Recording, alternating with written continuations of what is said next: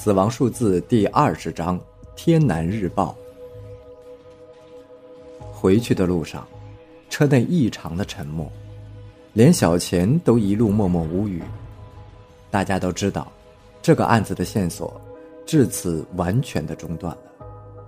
张富贵的死看起来十分的平常，一个喝醉酒的男人开车回家时不小心翻车到沟里，一命呜呼。车祸的现场，肖小白也去看了，结果一无所获。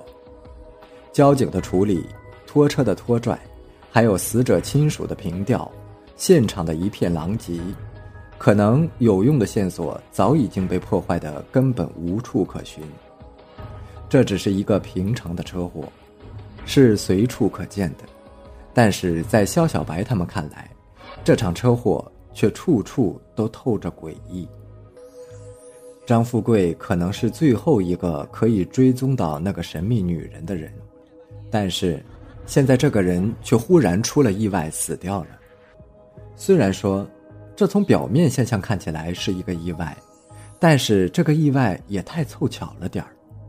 假如说张富贵是被那个女人杀死的，肖小白倒是觉得很有可能。想到这里。肖小白忽然觉得自己的脊梁冒起了一股寒意，在盛夏时节，他却浑身竖起了鸡皮疙瘩。这个女人太厉害了，所有的证据几乎都被她完美的设计了进来。她误导了所有人之后，居然还故意留下了一个线索让警察追踪，最后还把线索掐断。可以说，从一开始，所有的人都被她玩弄于股掌之中。如今，所有与胡记招待所案子有关的线索都已经断了，肖小白陷入了深深的迷茫之中。下一步该如何走呢？自己是否有能力将这个案子侦破？而韩队长的自杀到底又是什么原因呢？回到局里，肖小白一个人呆坐在自己的座位上，他甚至在怀疑自己还适不适合做个刑警。作为一名刑警，被一个凶手耍得团团转，最后还让凶手溜之大吉。假如可以，肖小白倒是真的想跟韩队长一样，跳楼自杀算了。至此，肖小白忽然惊觉，自己一直怀疑队长的死与这件案子有关，但是却从来没有想过韩队长是因为凶手而自杀。假如真的是那样的话，那韩队长死前留下的数字一定是一条重要的线索。韩队长临死前一直死死的盯着自己，眼睛里充满了恳求的光。是的，一定是这样的。那四个数字是韩队长留下的关于这个凶手的线索。从椅子上跳起来，肖小白就冲了出去。韩队长家住在离市局很近的政府机关家属大院。肖小白一阵风的冲了进去，一口气跑上了六楼。等到敲门的时候，气都喘不过来了，汗水跟泉水一样的往外使劲的冒。开门的是韩队长的妻子，殷红梅。她看到肖小白满头大汗的样子，吓了一跳，赶快把肖小白请进了屋子。肖小白喝了一口水，平息了一下呼吸，也顾不上什么客气了。啊，嫂子，我过来找你是有件事情要问你，跟韩队长的死有关。话刚落地，殷红梅的呼吸也开始急促了。啊，怎么了？你有什么线索？啊，有话快说，你知道什么我一定告诉你。你现在把韩队长跳楼自杀那天的事情再复述一遍，越仔细越好。还有韩队长生前有没有什么笔记本之类的，或者什么东西写着与一一二七有关？你说的这些我都考虑过，也找过，没有发现什么东西跟这个有关啊。啊，那行，你先把那天的事情再复述一遍吧。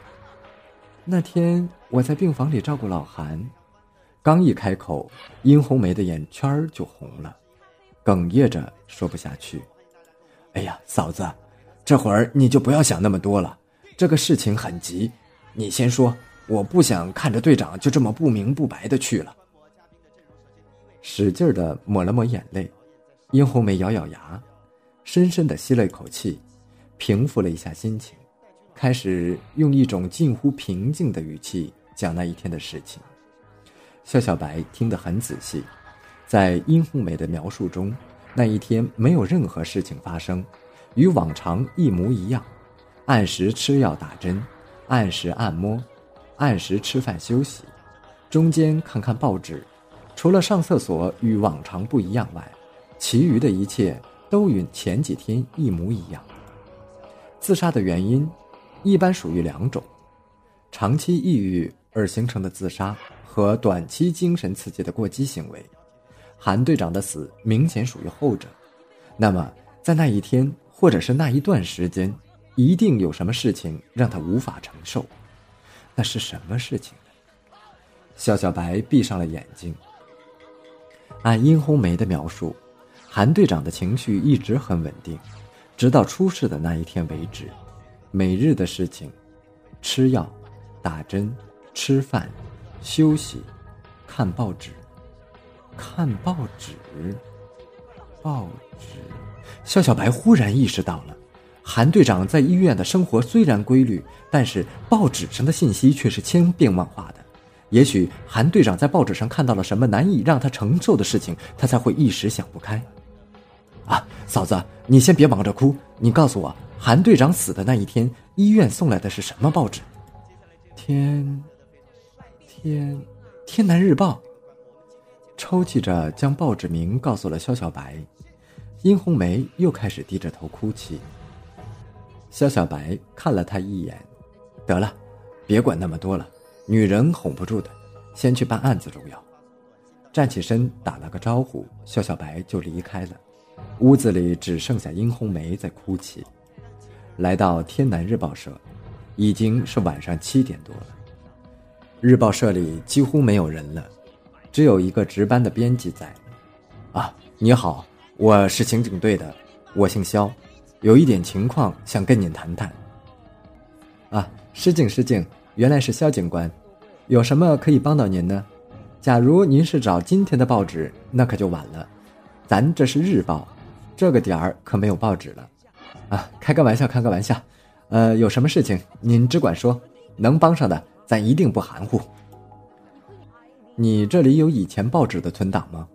我想要你《天南日报》七月十八日那天的报纸，最好把十七号的报纸也给我。啊，有，我给你找找去。拿到了报纸，肖小白开始慢慢的翻阅。十八日，日报法制栏目的一条新闻映入了他的眼帘：杀妻恶魔今日伏诛。